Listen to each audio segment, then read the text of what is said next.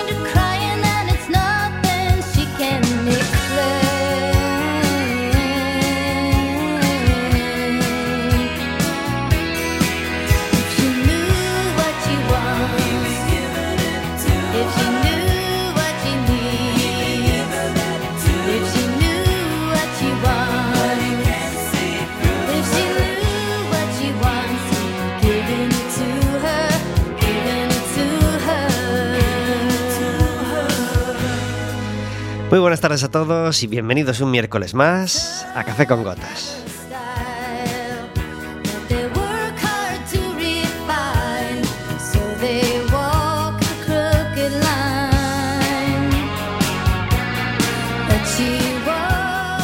Estaremos, como todos los miércoles, de 4 a 5 de la tarde, aquí en el ciento...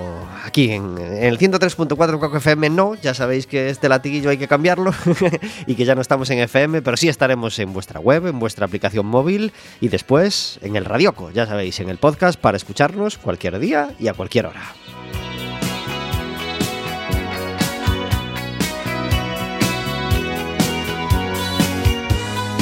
Un programa que puede ser más tuyo todavía si te animas a marcar un teléfono el 981 16700 y pedirle, pidiéndole a la operadora que te pase con la radio o directamente marcando el 881 012 232 y estarás hablando con nosotros en directo.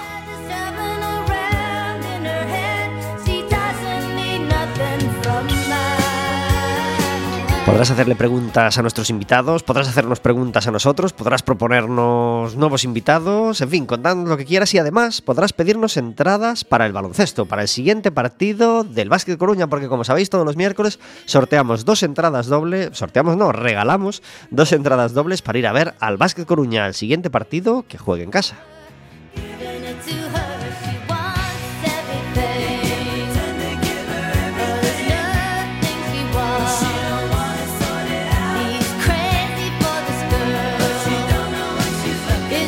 Como todos los miércoles, este programa es posible gracias a que está conmigo Vero. Muy buenas tardes. Hola, buenas tardes. Gracias por estar en Café con Gotas. Encantada de estar aquí un miércoles más. Hemos tenido un miércoles festivo, cuadró día 1, Día de Todos los Santos. ¿Disfrutaste del festivo? Eh, bueno, descansé mucho y siempre viene bien un, día libre por el medio de la semana, que es algo que rompe la rutina. Qué bien sabe, ¿verdad? Qué bien sabe un festivo así entre semana. Sí, sí, sí. Normalmente, eh,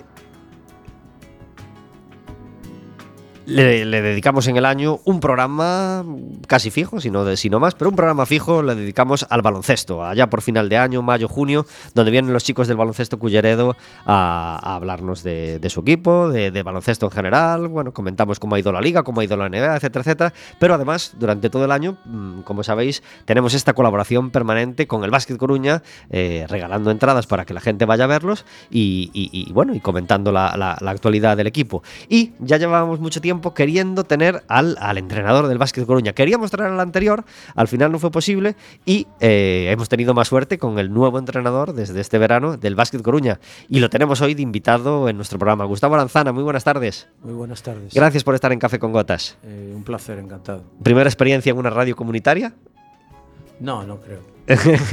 eh, bueno, pues estás en la radio comunitaria de Coruña, se llama Quack FM, lleva 21 años funcionando y, con mucha felicidad por nuestra parte de hacer radio y de, y de, hacer radio libre, hablando con, con, nuestros oyentes y de hablar de cosas de los que otros medios no hablan, como el baloncesto que no es de primera división, ¿verdad?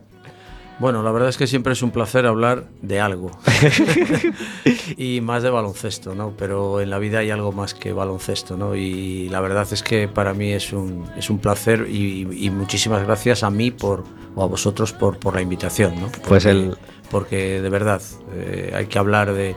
No es fácil, ¿no? Que, como dices tú, en, en deportes de no primera línea, pues te inviten a a estar en un programa pues hablando y comentando cosas. ¿no? Y esto es posible también gracias a Celtia Regueiro. Muy buenas tardes. Hola, buenas tardes. Es la encargada de comunicación del Básquet Coruña y, y, y ha hecho posible que, que, que, estemos hoy aquí hablando de baloncesto local. Eh, así que gracias Celtia por, por tu Nada. indispensable ayuda. Nada, Sí, la si, verdad no es es, que si con- no es por ella no vengo. ¿eh? No, yo solo he ejercido de transporte, pero la verdad es que con Gustavo no hay ningún problema, siempre dice a todo que sí, o sea que Qué, qué es maravilla. sencillo. ¿Cómo es el trabajo con Gustavo desde de, en estos meses? Pues Pues la verdad muy, muy bien. Ya en general, en lo que se trata, todos los deportes que no sean el fútbol, porque yo también, mm, la verdad es que trabajo en un, en un medio de comunicación que es el deporte y, y hablo más con yo sigo más la teoría del deportivo, pero cuando se trata de hablar de otros deportes como el baloncesto, todo lo que no sea el fútbol, de entrada la gente es muchísimo más cercana, es mucho más proactiva, tiene más ganas de hablar también porque obviamente tiene menos menos menos voz. Entonces al final pues también una cosa lleva la otra, pero la verdad muy, muy bien. Decíamos antes que, este va a ser un programa más coral de lo habitual porque, porque hay varios eh, amiguetes aficionados al baloncesto y sobre todo al básquet de Coruña que han querido mandarme preguntas para hacerle a, Gustavo. Y uno de esos amigos es Juan Pedro, compañero del deporte, así que aprovechamos para mandarle un abrazo a Juan Pedro y a, y a Kini, a Miguel y a David y a Rafa, en fin, a todos los amiguetes que nos han mandado preguntas, preguntas que poco a poco iremos, a, ire, haciendo a Gustavo eh, en, el, en el programa de hoy. El, el siguiente partido partido del Básquet Coruña nos toca fuera de casa, ¿verdad? Un partido difícil, Gustavo. Sí. Contra todo. el Cáceres Patrimonio de la Humanidad es el día 10 a las 9 de la noche. Sí, pasado mañana nos vamos a Extremadura y bueno, como todo partido y sobre todo fuera de casa, partido complicado. Hay mucha igualdad en la liga y en cualquier momento si no haces las cosas al 100% o tienes un, un pequeño bajón de concentración o de actividad, en, durante el partido pues te puede, te puede llevar a la derrota. ¿no? Eh, hay mucha igualdad. Partido complicado, además, bueno, hemos tenido percances de, en lesiones en estos dos últimos días y bueno, eso siempre no, no invita a, a llevar al equipo al completo, pero bueno, eh, lo intentaremos, los que estemos intentaremos hacerlo bien, pero a priori no es fácil el partido. Como todos los miércoles tenemos una música de fondo a nuestras palabras. Hoy un grupo que visitó Coruña hace poco más de un mes. Visitaban el Teatro Rosalía los irlandeses Caperkelly, uno de los de mis grupos de folk favoritos, y hoy traemos un recopilatorio que se llama Grace and Pride de Anthology de 2004, 1984-2004, que suena así de bien.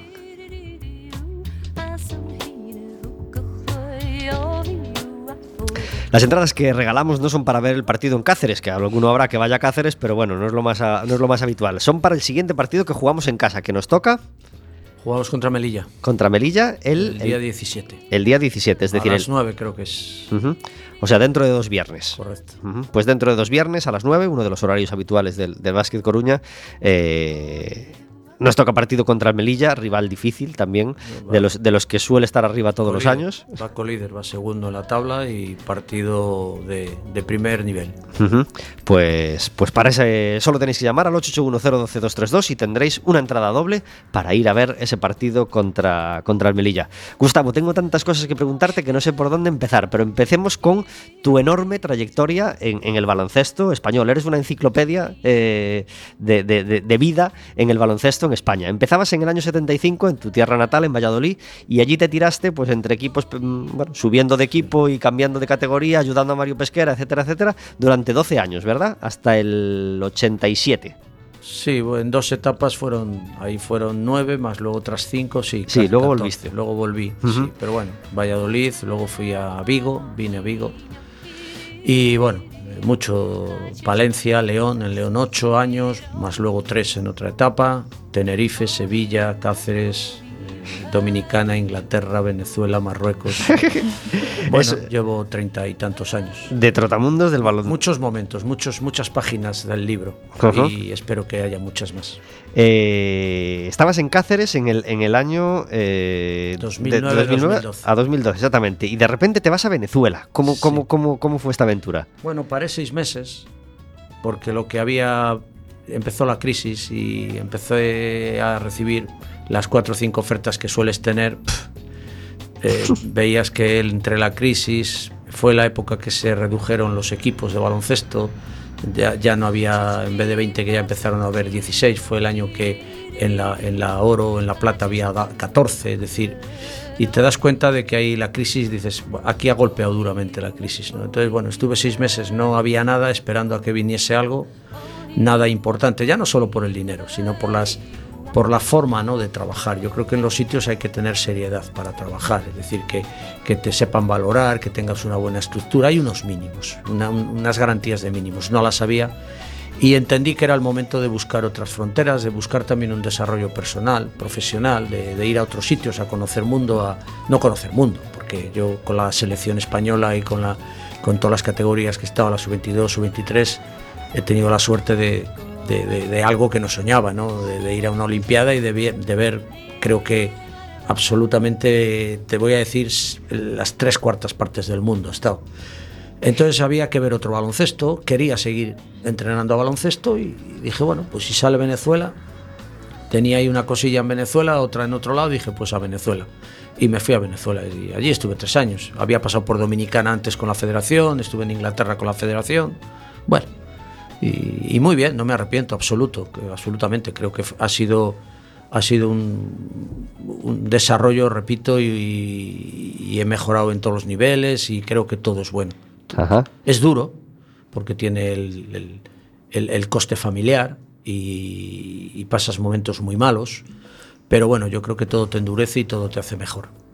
Y, y de Venezuela eh, A Marruecos. nada más y nada menos. No contento de, de- de estar fuera, de estar muy lejos. Venga, ahora me, voy, ahora me voy a otro país, pero oye, cerquita, cerquita del mío cerca. para, para, ir, para ir algún sábado que otro. Era A, a- comer a casa, a Tánger. Tánger, que es, una, es más cosmopolita, es, es casi Europa, ¿no?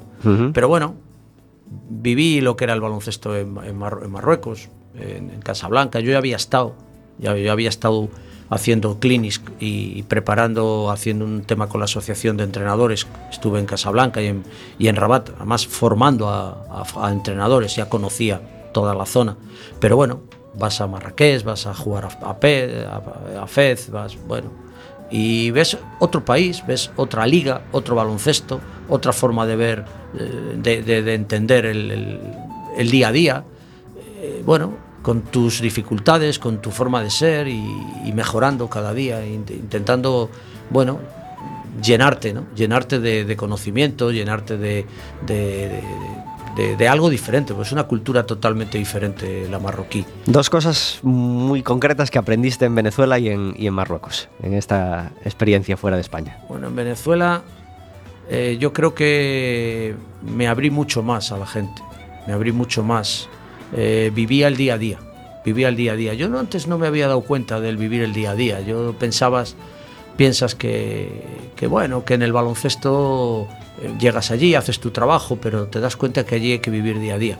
Pero te das cuenta por las necesidades que hay. También aprendí algo muy, muy importante, a protegerme, que ya es bastante sí. que ya es bastante, porque allí vivías el día a día porque no sabías, eh, te estaban continuamente influenciando de que era peligroso, de que había que tener mucho cuidado y decías, bueno, vamos a vivir el día a día y hay que te- protegerte porque hay que tener mucha, mucha seguridad. ¿no? Esto tampoco nos fijamos a veces de que puedas estar a las 2 de la mañana tomando una cerveza en la calle o, paseando con tu mujer o con tus hijos y que no vas a tener ningún problema. Esa libertad, esa seguridad que vivimos aquí, eh, yo en Venezuela no la tenía.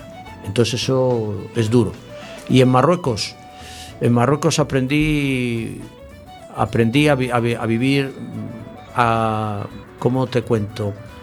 Eh, había tantas culturas en Tánger, hay tantas culturas, tantas religiones, tanta gente diferente. que tienes que hacerte partícipe del mundo y convivir con todo el mundo. Yo convivía con un árabe, con un francés, con un inglés, luego tres españoles, luego llegaba un, un, sudamericano, luego venía uno de, te puedes un, un kuwaití, todo era una amalgama de tal, y estabas allí. Y bueno, creo que eso también te ayuda, te ayuda a, ser, mejor. Y en cuanto al baloncesto, eh, me refiero, eh, ¿qué diferencias hay entre a lo mejor una liga española, una liga venezolana, una liga eh, marroquí? ¿Qué, qué, qué, diferencias? Hay muchas. La española es una liga muy bien estructurada, muy, muy bien andada, todo está muy, muy coordinado, está, es todo seriedad. Luego vas a Venezuela y, la liga está bien, está muy bien, muy bien la liga de, juego, de, es dureza, es una liga muy dura, muy buenos jugadores. Eh, pero hay veces que no está tan bien organizada. Pero no porque la liga no lo organice, sino porque luego tiene muestras, eh, tiene deficiencias del día a día. Es decir, que vas a un hotel y, tienes problemas para el alojamiento, tienes problemas en, conseguir billetes de avión, tienes problemas para ir con un autobús, porque se estropea el autobús, porque no llegas al destino, tienes que aplazar la liga. Ese es el problema de Venezuela, pero la liga es muy buena, tiene buenos recursos. Lo que pasa es que yo te estoy hablando, yo estuve, yo he estado tres años en Venezuela y del primero al tercero ha sido una decadencia. Cada vez veías que las necesidades y las premisas no se cumplían, porque cada vez el, país estaba peor. ¿no? Y, en Marruecos ves otro tipo de baloncesto. Buenos jugadores, parece mentira que hay cantidad de franceses, belgas, austriacos, suizos, que tienen o son marroquíes que juegan en esas ligas. Hay muchos jugadores marroquíes, pero luego la liga está muy mal, muy mal. La, infraestructura de la liga es muy mala, muy mala en, Marruecos. Y te tienes que dar cuenta de lo que son. Los pabellones están muy dejados, el día a día es muy malo, no hay balones un día, otro día no hay no sé qué, otro día no funciona la luz, otro día en vez de a las 3 se juega a las 5, otro día vas a salir de viaje y te dicen, oye, no salgas que se ha suspendido el partido. Eh, hay una semana que tienes que jugar dos partidos y se suspende y se juega para el mes que viene. Es decir, eso es, una eso es Marruecos. ¿no? Eso también es día a día. Pero hay que aprender de todo. Yo creo que la vida no es, y el día a día tienes que, que adaptarte. Yo, las cosas no son a veces como tú quieres que sean, ¿no? Las tienes que adaptarse a lo que son. Y bueno, pues aprendes. Yo, era, yo soy muy impulsivo. Yo soy una persona muy exigente y te das cuenta que hay que tener mucha más calma en ciertos sitios, porque no puedes, por mucho que te enfades, no puedes llegar a donde quieras. Entonces hay veces que te lo tienes que tomar de otra manera. Te aprende a vivir o te enseña a vivir un poquito más relajado. Quedan todavía 50 días para acabar el año, pero ya empezamos a, a, saborear cosas que nos van a visitar en enero. Y el 12 de enero vamos a tener concierto grande en Coruña porque, aunque acaban de estar hace relativamente poco, eh, nos va a visitar un grupo que nos encanta. Eve Clan va a estar en la Sala Pelícano el 12 de enero con su disco Delta. Esta canción no está en ese Delta, estaba en aquel sin enchufe, se llama Chilaba y Cachimba y nos apetece mucho recordarla.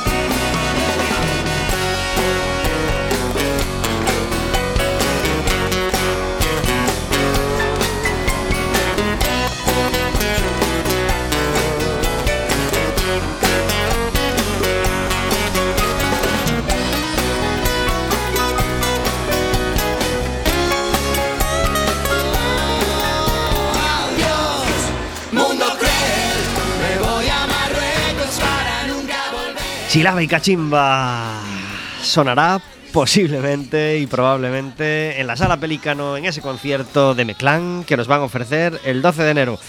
Mm, como todos los miércoles tenemos al otro lado del teléfono para hacer su sección habitual a David Aguada. Muy buenas tardes. Muy buenas tardes. Gracias por estar en Café con Gotas. A vosotros. visitarías. ¿Vendrías a Coruña a ver a Meclán, a la sala Pelícano el 12 de enero? Si hay algún grupo en activo en España que me mueve a hacer kilómetros, es Meclán. Claro que sí, porque Meclán tiene un directo impresionante. Impresionante, que, que, nos llena de euforia, ¿verdad?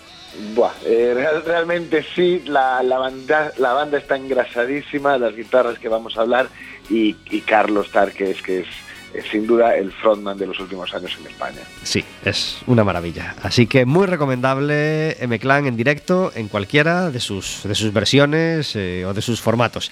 Lamentablemente hemos tenido una semana de parón, donde no hubo programa y en 15 días da tiempo que se muera un montón de gente, David Taboada. Y, y, en ese montón, pues nos han caído dos músicos pues que han vendido muchos millones de discos, uno mucho más que otro, pero el otro con una con un hondo calado, sobre todo en, la música de su país. Eh, muy poquito después del último programa moría Fats Domino, ¿verdad? Fats Domino, sí. Eh, hoy vamos a hablar de, sembradores, se puede decir. Eh, Fats Domino es, a ojos de mucha gente, yo, yo incluido, eh, uno de los precursores del rock and roll. Cuando aún no existía rock and roll, eh, este hombre hacía cosas que sonaban a eso. fue después de Elvis Presley, el músico que más discos vendió en los años 50, que eso es mucho decir. Y desde luego eh, hizo evolucionar el sonido del jazz, del blues de la época, lo que se llama el sonido Nueva Orleans, lo transformó totalmente. Yo supongo que eso es de las cosas más brutales que puedes decir de un músico, que es que transforma la música de su época. Pues sí, y, además me llamó mucho la atención esa cantidad de millones de discos vendidos, mm, algo de lo cual los españoles no teníamos ni idea, ¿no? Sí que es un músico que nos suena, pero jamás fuimos conscientes de que había vendido tantísimo, ¿no? Eh, sí, sí, supongo que bueno, por lo de siempre, de que no nos enteramos de lo que pasa afuera, y porque en realidad esto sucedió en una época en la que España estaba totalmente o sea, si, ya ahora no miramos es que antes ni siquiera teníamos ventana por la que mirar hacia afuera. Y sí, fue uno, fue quizás el primer gran vendedor de discos de la historia a nivel masivo y multimillonario. Ningún momento es bueno para morir, pero al menos de Fast Domino mm, se puede decir que vivió, que, ha muerto en un, momento medianamente lógico, ¿no? Es decir, no es un músico que se muere con 30 y pico, con 40 y pico. Tenía ya 89 años. Sí, sí, de, hecho a mí me, o sea, va a sonar mal que diga esto, pero cuando yo me enteré fue en plan de, ah, pero estaba ah, vivo. Ah, pero estaba vivo, sí. Porque sí, el músico de aquella época vivo con 89 años, pocos. Sí, la cierto es que sí. Es una suerte haber, haber vivido tanto, ¿verdad? Y tan intensamente como lo hizo. Desde luego. Eh, seguramente le, ayudó esto que, que, encuentro en una de las noticias de su fallecimiento que ponía, hombre muy casero, pegado a sus raíces de barrio, procuraba no alejarse mucho de sus abundantes hijos, nietos y bisnietos. Esta es la razón. Pues seguramente, seguramente Seguramente, seguramente. Pues ahí nos deja 70 millones de discos, 90 singles, es que tiene años de 10 singles. es impresionante. Pues nada, eh, Rock and Roll Hall of Fame, Grammy honorífico, en fin, y, millones de, reconocimientos que, tuvo a lo largo de su vida. Y hace poquitos días se iba un compositor uruguayo, 78 años, tampoco está mal, Daniel Biglietti, de Montevideo, moría en Montevideo, eh, donde había nacido también en 1939, y fue uno de los mayores exponentes de, la canción uruguaya, todo un símbolo allí todo un símbolo y, igual que Fats Domino un gran sembrador. Gracias a este hombre o a ver eh, ha tenido una, gran importancia en que la, música eh, sudamericana en general sobre todo la uruguaya eh, haya tenido esta época de esplendor maravillosa que, tuvo en los 60, 70, 80 ha impulsado la canción de, de autor sudamericana con la importancia que tiene eh, porque además, claro, eh, las, son bonitas las confluencias eh, de lo que estaba pasando en Montevideo con lo que estaba pasando en La Habana, con lo que estaba pasando en Buenos Aires. Y, él, bueno, pues digamos que es el representante por Uruguay de todo eso, con además la, grandeza que le ha dado estar también no solo del lado de la creación, sino del de la divulgación. Que, bueno, evidentemente en España no lo hemos disfrutado, pero él tuvo dos programas en radio y televisión que han ayudado muchísimo a toda esa difusión porque tenía previamente un trabajo de documentación impresionante. Sus canciones las cantaban artistas como Isabel Parra, Joan Manuel Serrat, Mercedes Sosa, eh, Chabela Vargas, Soledad Bravo, en fin, los grandes de la, de la música hispana y, hispanoamericana. Eh, todos lo, reconocían y lo admiraban, así que se, ha ido uno de los grandes, Daniel Biglietti. Así que abrazo para todos, para todos los seguidores, familia, etcétera, etcétera, de Fast Domino y de Daniel Biglietti, y que la música siga viva. Exacto, y necesitamos más sembradores de los que hablar dentro de 60 años cuando se mueran. Exactamente, necesitamos que los periódicos de mañana, que es la canción de Meclán justo que viene ahora, no nos traigan más obituario y poder hablar de música y de músicos vivos en nuestra sección, ¿verdad David? Eso es. Un abrazo muy fuerte, Tabuada. Hasta la semana que viene. Gracias por estar en Café con Gotas, adiós. Chao.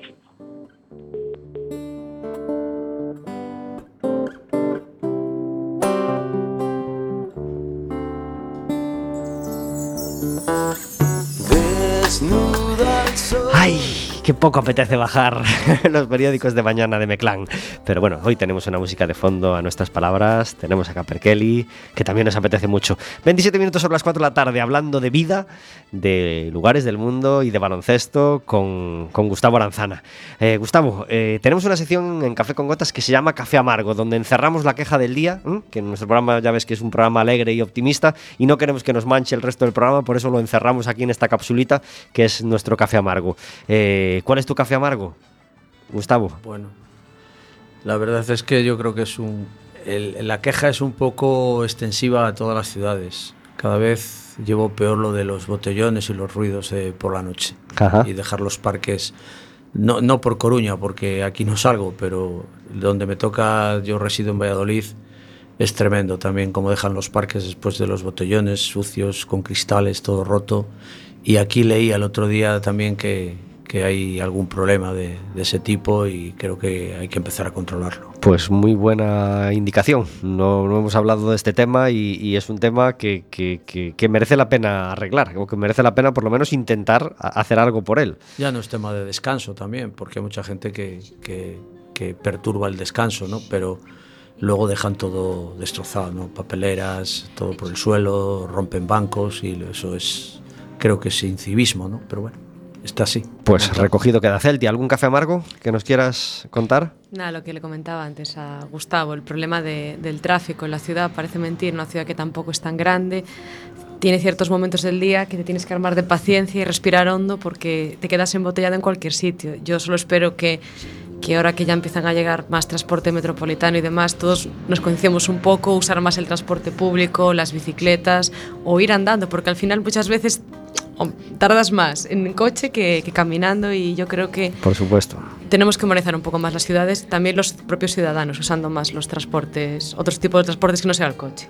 Iba a decir que, que se acerca la Navidad, relativamente se acerca, pero, pero mm, decía el periódico que el sábado ya hubo el primer gran atascazo en zona comercial, ya sabéis qué zona comercial me, me, refiero, hora y pico para salir del parking del Ikea, etcétera, etcétera. Y, y, de repente se me vino encima ya el, el, el mes de diciembre y dije, jolín, como empecemos ya con atascos, con embotellamientos de invierno, de compras de Navidad, etcétera, etcétera, me da un perezón, nos da pues, pereza. Una, un L que cuando caen dos gotitas parece que todo el mundo eh, le tiene miedo al agua y coge el coche. Yo no, no sé cómo no estamos más acostumbrados en, Galicia a que, eh, aunque caigan dos, dos gotas de agua, no hace falta sacar el coche del garaje y, y se puede vivir igual, o yendo caminando, o en bici, o, o en autobús. Y yo pensé que la, apertura de la tercera ronda iba a ayudar a ese, a ese a esas, esas colas kilométricas de, coches que se formaban, por ejemplo, en Alfonso Molina, pero no, yo veo que da igual por qué lado de la ciudad centres, el, el, atasco y el embotellamiento no te lo, no te lo, no te lo puedes, no te lo pierdes para nada. Pues nada, recogidas y, sembradas y comentadas quedan las quejas y los, café amargos, los, cafés amargos de, Celtia y, Gustavo. Gustavo, estás en Tánger y, un club como el Básquet Coruña, de la segunda división española, eh, que llevaba varios años con un mismo entrenador, pues decide cambiar y te llama a ti. Eh, ¿Cómo reaccionas? Con satisfacción, con alegría. Estaba, creo que habíamos priorizado, quería volver a España, no que quería volver, pero quería volver con un club importante, con un club serio, con, un, con una buena relación personal, con personas que tuvieran feeling y bueno, cuando me llama Coruña y quiere reunirse conmigo, pues me hace mucha ilusión. Entonces creo que hay pocas dudas, pocas dudas. Después de la entrevista yo salgo muy contento y siempre dije, bueno, ojalá se llegue a buen, a buen puerto y así fue, ¿no? Me llamaron al día siguiente y oye, pues vamos adelante y feliz, feliz de volver a España, feliz de estar más cerca de la familia y bueno, y feliz de seguir trabajando, nunca mejor dicho, en un sitio que que, no me he confundido. No me he confundido. Después de dos meses aquí no me he confundido en absoluto y era todo lo que yo preveía y pensaba. Estoy muy contento. ¿Qué es lo que más te, atraía del proyecto de, del, básquet, del básquet Coruña? La seriedad, las personas, la cercanía, el, haber hecho las cosas bien, el que año tras año han ido creciendo y todo el mundo habla bien. Cuando, cuando todo el mundo habla bien de, de las cosas es porque hay algo, hay algún pozo de seriedad y la reunión fue muy clarividente, tenían las cosas muy claras, no evitaron nunca, tanto en la confrontación de preguntas de unos y de otros, no evitamos nada, porque siempre te pueden contar lo bonito, pero eh, todo yo sabía lo que, lo que quería y me, gustó mucho las personas como eran, eh, eh, su identidad, su, su transparencia en todo. ¿no? Y cuatro años creciendo un club que, quiere llegar a un objetivo final, pero que no tienen prisas, que no quieren confundirse, que quieren ir poco a poco, que trabajan muy bien la masa social, que cuidan muy bien los detalles. Y bueno, agradecer lógicamente a todas las personas que han trabajado anteriormente en este club, desde el entrenador, la directiva, todos los empleados y todos los jugadores que han estado anteriormente, porque gracias a ellos estoy yo aquí. Entonces, bueno, esto es así. Pocas cosas te asustarán en el, en el baloncesto hoy en día, pero, pero me imagino que, que, era una cierta responsabilidad coger el Básquet Coruña, un equipo que en los últimos años estaba llegando a fase de ascenso, que lo estaba haciendo muy bien, con, con un presupuesto muy humilde y unas bases muy, muy humildes, y, y eso eh, era un reto y a la vez una responsabilidad, imagino, ¿no? Sí, pero bueno, después de tantos años ya lo Sin tienes hecho. Pero hay, hay un tema claro, siempre hay responsabilidad, siempre hay... Eh, no, no hay dudas de tu, de, de, tu capacidad y ni, ni, debe de haberles, de tu trabajo, de tu honestidad, de eso jamás. Lo que sí es cierto es que yo he tenido responsabilidad o presión para, para, estar arriba y para estar abajo, es decir, para, para subir o para no descender. Es decir, a ti te puede fichar un equipo para subir o un equipo para decir, oye, me tienes que salvar de la quema. A mí dame presión para subir. Lo peor, lo peor es descender. Claro. Porque ya no solo es que tú digas, ha descendido un club que ha bajado de ACB a. Yo he tenido el descenso de Tenerife. Y lógicamente. Y otro de León, perdón. Eh, pero he subido cuatro veces, he ascendido cuatro veces. El descender, el, el no subir, bueno, no hemos subido, nos hemos quedado ahí en el último pedaño, pero descender supone que va a haber recortes, que va a haber gente que va a ir fuera, que muchas personas que trabajan dentro del club dependen de que, el, eh, que tú hagas bien tu trabajo, que el americano las meta, que el español sea bueno.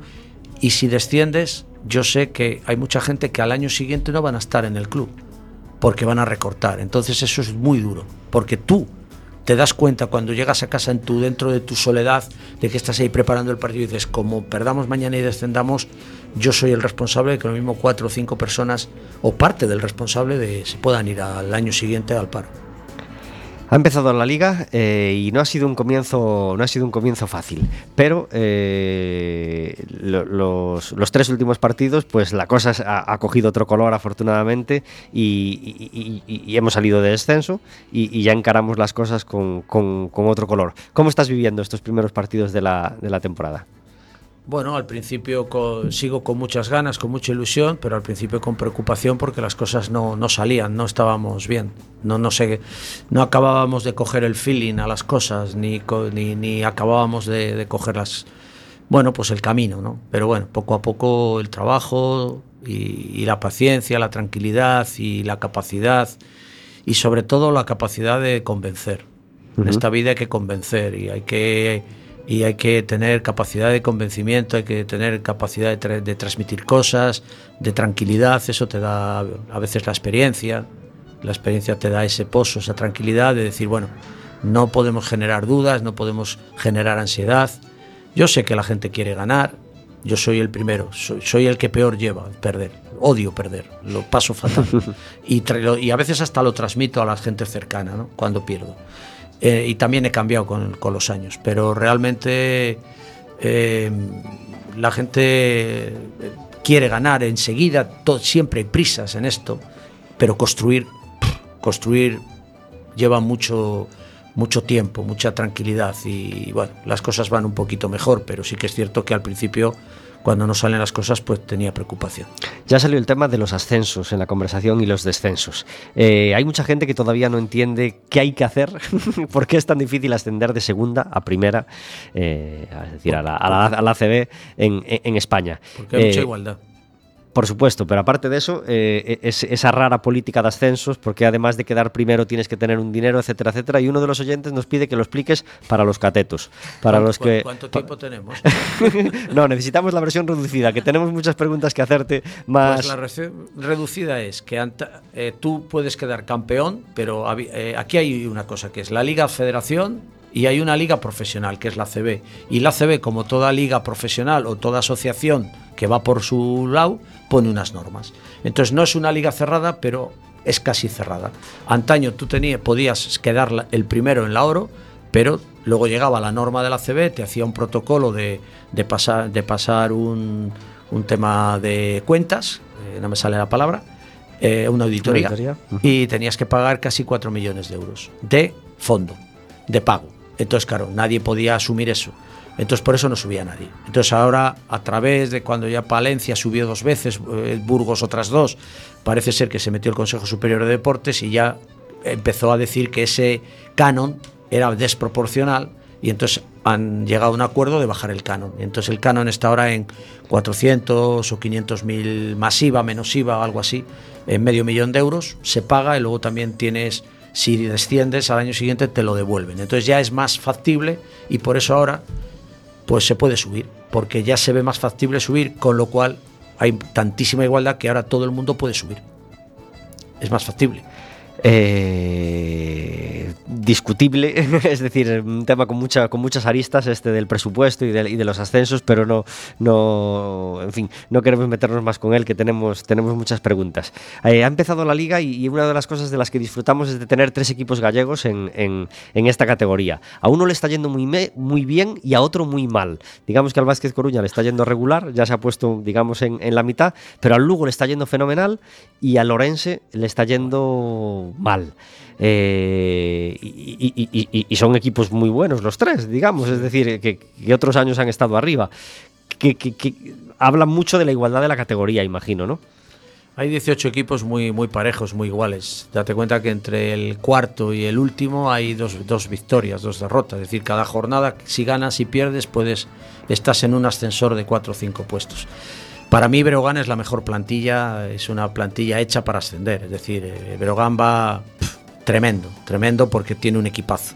Y luego, bueno, pues nosotros y Orense podemos tener más o menos el mismo equipo, lo que es que Orense ha empezado mal, porque si recuerdas, a falta de 10 días para empezar la competición no tenía ni jugadores, con lo cual, pues el estado de compenetración no es bueno, y posiblemente pues eh, estén pagando eso. ¿no? Un equipo que estaba en, la puerta de, entrada en la CB hace nada, eh, que, por esa falta de dinero al final, de dinero, sobre todo, bueno, de acuerdo, bueno, fue un lío que... Ahí fue un acuerdo... A ti te tocó más lejos, pero no, nosotros... yo lo sé, porque hubo un acuerdo que luego no se llegó a un acuerdo, no cumplieron, luego la ACB prometió y luego buscó un, un mandó buscar un requisito, otra firma que luego esa firma no llegó, bueno, lo de siempre. Le pasó a Palencia, le pasó a Burgos, pero bueno, eh, resumiendo, tú eh, hace dos años puedes haber estado, haber ascendido a la CB, o en este caso por, por, el ordenamiento jurídico que tuvo el ACB de que tenía que ascender Orense, pero el pasado en el deporte no, no, vale, no vale. El, Eh, es decir, tú puedes haber estado muchos años en ACB y, y, ahora mismo estar desaparecido, como hay muchos clubs. ¿no? Es decir, que en este caso lo que tiene que hacer Orense, yo creo que ha empezado mal, pero no tiene tan mal equipo como parece y yo estoy convencido que van a estar arriba. Vamos, van a, van a ir para arriba seguro. Sería, sería fácil hablar de, de Monaghan, ¿no? Y, hablaremos si, nos da tiempo, pero un, uno de los oyentes nos pide hablar de, de, dos jugadores, Larry Avia y Pablo Ferreiro, que están jugando con el equipo EVA. Eh, y nos pregunta, ¿ve opciones de que algún jugador de ese equipo de cantera pueda jugar en el primer equipo? Bueno, están jugando con el equipo de EVA, pero también están jugando con el primer equipo. A mí me hace gracia porque ya han, ya han jugado. Y Pablo Ferreiro el, año, el otro día jugó 10 minutos. Y el anterior en, en Prat jugó también 12 o 14 minutos. Creo que en dos o tres, en lo que llevo de jornadas, yo creo que ha jugado más que en todo el año pasado. Es decir, que, que piensas seguir contando con ellos, vamos. Lo que pasa es que también hay que dar de vez en cuando. Es muy fácil, es, y no estoy en contra de. Me, me, alegra muchísimo la pregunta. Es decir, yo, yo contesto a las buenas y a las malas. Es decir, uh -huh. yo no tengo ninguna, ningún problema. Es decir, yo soy muy transparente. Por eso a veces salgo mal. Otro.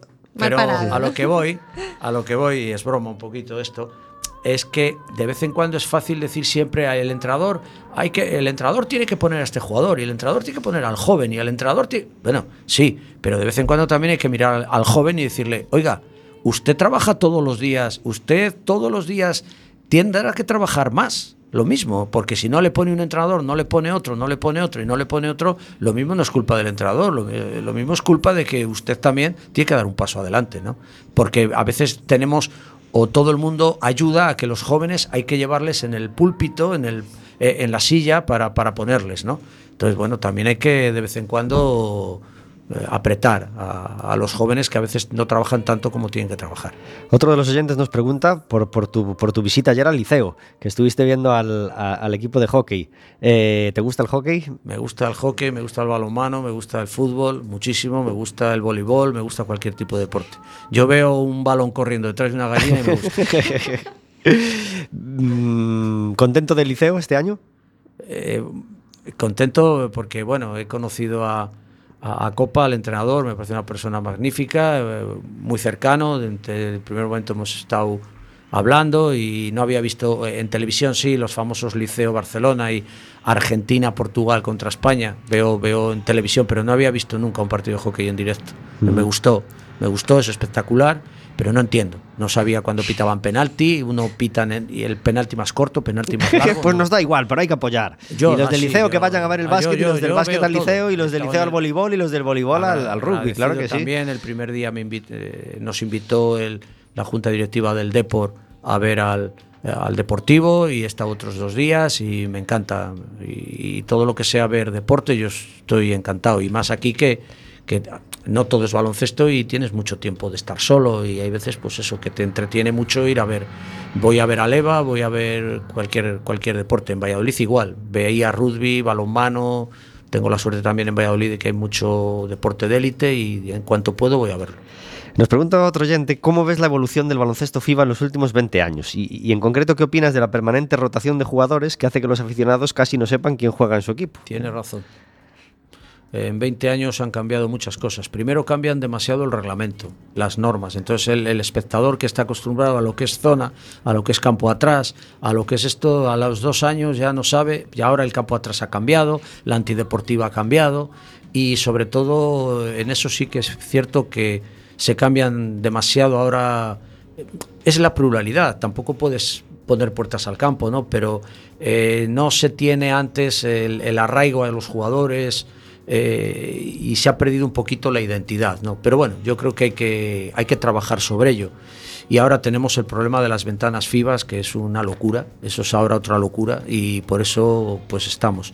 Se ha cambiado 25.000 veces el reglamento, yo he conocido, pues llevo tantos años, los play-out, eh, el grupo A, grupo B, eh, diferentes formas de playoff, eh, playoff por arriba, playoff por abajo, es decir, y, y, y, el fútbol siempre es lo mismo, es decir, siempre suben los que tienen que subir, bajan los que tienen que bajar, cambian alguna modificación, pero a veces el baloncesto hay demasiadas variaciones y el espectador acaba de no acaba de saber, bueno, no sé quién sube ni quién baja, ya llegará a los playoffs y ya veré el playoff a ver quién sube, porque luego a veces la liga regular no vale para nada.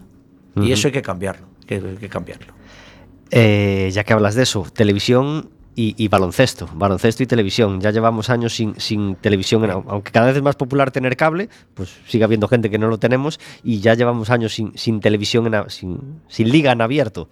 Poco visible. El baloncesto es poco visible, es cierto. Ahora ha hecho un esfuerzo la federación con la Liga Día de llevar a Teledeporte un partido femenino, pero creo que debemos de tener más involucración y, la federación tiene que dar un paso adelante también a que la Liga, que es la Liga Oro, que es la de la federación, pues tenga resonancia y tenga visibilidad en, en Teledeporte o tal y buscar un patrocinio para poder tener un resumen, etcétera, etcétera, y tener mucho más altavoz y más, y más visibilidad. No, no llegamos. Y la ACB, pues sí, Movistar, pero es de pago y lo ve quien lo ve. Entonces yo creo que hay cosas que tenemos que mejorar. Tenemos a M-Clan en la sala Perícano dentro de dos mesitos. El 12 de enero estarán y ojalá disfrutemos en ese concierto de este Filosofía Barata, una de esas canciones cañón que Meclan usan para, para, para, abrir un disco. Esta canción servía para abrir el Sopa Fría. Para ti, Antonio, si nos estás escuchando. No es jueves santo, no es el amor, son tus encantos. La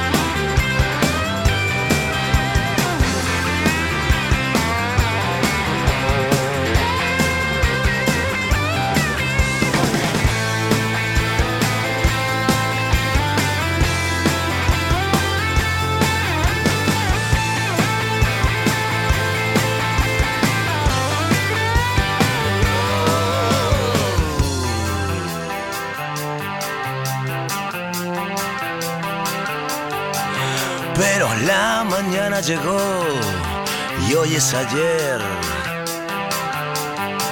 Me desperté con resaca y ese no es un nombre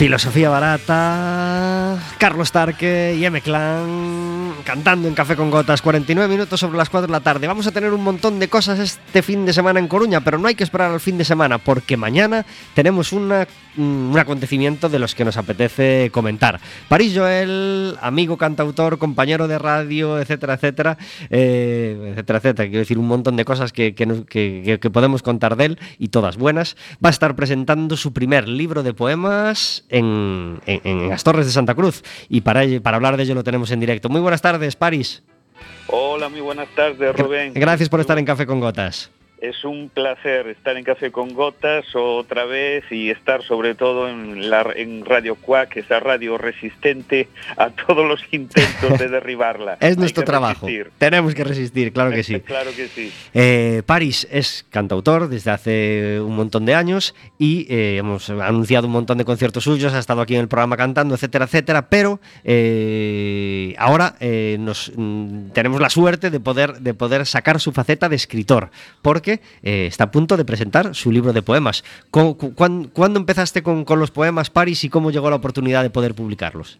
Bueno, pues esto es un proceso que se remonta a algo más de un año, en un momento de, mi vida muy determinado, que tuve ahí un, bajón, bajón así un poquito pronunciado, cuesta abajo, y entonces, bueno, en ese momento, en medio un, de un tratamiento médico y tal, pues empecé a escribir Empecé a escribir primero compulsivamente, después regularmente, era algo que me ayudaba, fue pues eso, un repaso a, todo lo vivido, a todo lo amado, a todo lo sentido, eran cosas que me brotaban, ¿no? me brotaban de, dentro, de, por sí, y entonces fui escribiéndolas, fui enumerándolas, por eso se llama dictados, para un salvamento emocional, porque eran como si alguien me las dictara, y, era algo que a mí me, pues me ayudó, me ayudó mucho, ¿no? Y de hecho, gracias a eso, sigo escribiendo, sigo escribiendo ahora, tengo dos poemarios más acabados y, sigo en ello, y sigo escribiendo y todos los lunes, todos los lunes en mi blog eh, subo un poema mm, distinto, ¿no? Un poema nuevo en mi blog parisjoelblogspot.com. Y después el tema fue que bueno, yo tenía ya obra escrita y bueno, yo la hacía por mí, ¿no? Porque me sentía bien y me hacía bien, pero no tenía idea si tendría algún valor literario, ¿no? De por sí. Yo no, no me considero escritor, me considero un cantor que escribe. Y entonces mm, tengo la suerte de estar rodeado de muy buenos profesionales, eh, de filólogos, eh, maestros, licenciados y demás, y le consulté a la a la bibliotecaria del Ayuntamiento de Oleiros, Mariluz Corral, le pasé mi poemario y le, dije, mira, Mariluz, eh, si tienes tiempo, si tienes un momento, si me puedes echar un ojo a este poemario y me dices tu parecer, ¿no? Me das tu parecer, parecer profesional. Ella lo leyó, bueno, es una persona, vamos, mm, eh, profesionalmente hablando, de lo mejor de España. De hecho, las bibliotecas públicas de Oleiros les han concedido el premio Liber de la Federación Española de, Libreros, ¿no?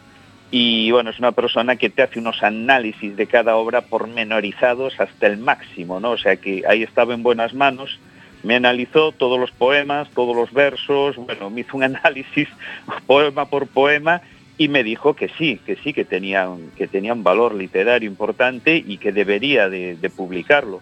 Me dio un listado de editoriales, yo lo amplié por mi cuenta y empecé a mandar editoriales y bueno, y ya sabes cómo es este proceso, ¿no? Para nosotros los que estamos en la música, pues, eh, o sea, el, rechazo ya no le tenemos miedo absoluto porque nacemos con él. Los que vivimos en la música sabemos que es el, el, Vietnam ¿no? de las artes. a la trinchera. sí, sí, la música es el Vietnam de las artes, sobre todo en España. Entonces, como se puede decir, como solemos decir, estamos cocidos ante todo y, bueno, el mundo literario no tiene nada que ver con el mundo de la música. O sea, a pesar de que tiene su crisis, lo de la música es el Vietnam, es terrible.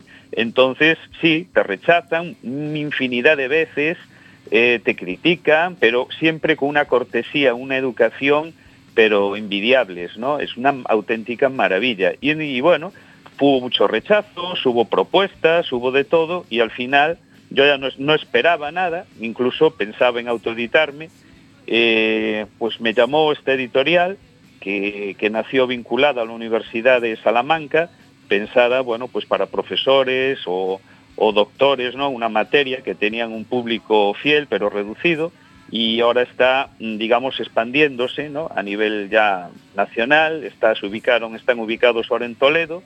Me llamó el editor de esta casa, Celia, con Y, y me, propuso eh, editarme y bueno, yo no, vamos, me quedé, la, la propuesta de me me pareció buena, llegamos a un acuerdo, firmamos un contrato editorial y, ya ves, el hombre se viene, hoy viene, de hecho ya tiene reservado en el Porto Cobo, tiene reserva para en el Hotel Portocobo para hoy y mañana.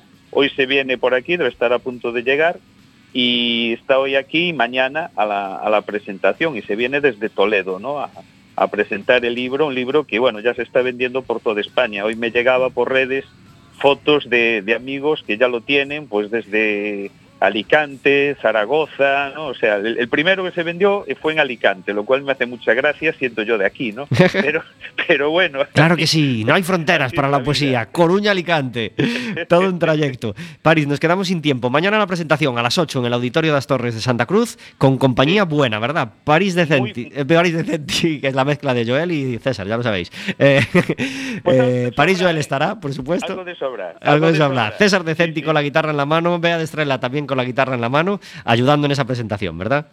Sí, sí, sí, estará mi editor, Joan Gomper, y la filóloga Isabel Andrés Llamero, además de la bibliotecaria municipal de Oleiros, Mariluz Corral. Pues Mañana, 8 de la tarde, en el Teatro Astorres de Santa Cruz. Así será, le recomendamos a todo el mundo que vaya, y vayan o no, que, que, accedan al poemario de París Joel, que se lo lean eh, uno cada lunes, uno cada día, antes de dormir, todos juntos, en fin, cada uno como quiera, pero que no se pierdan ese poemario. París, estamos muy contentos de que puedas hacer esa presentación y de que te hayan publicado el libro de poemas y te mandamos un abrazo muy fuerte como, como sabes que te queremos. Igualmente, Pablo, un abrazo. Gracias, Paris, adiós. Venga, chao. A las 8 de la tarde en el auditorio de las Torres de Santa Cruz. No nos queda tiempo para más, Gustavo. Hemos estado encantadísimos de hablar de baloncesto contigo y se nos quedan muchísimas preguntas en el tintero. Así que la temporada va a ir transcurriendo y en primavera, por ejemplo, podríamos volver a tenerte. Cuando queráis, ¿Sí? encantado. Hay mucho, hay mucho de lo que hablar. Queríamos hablar de Mario Pesquera, de Aito García Renesis, de Lolo Sainz, de Escariolo, de Antonio Díaz Miguel, del Obradoiro, de la Primera. Cuando quieras. Del Eurobásquet, del Mundo Básquet,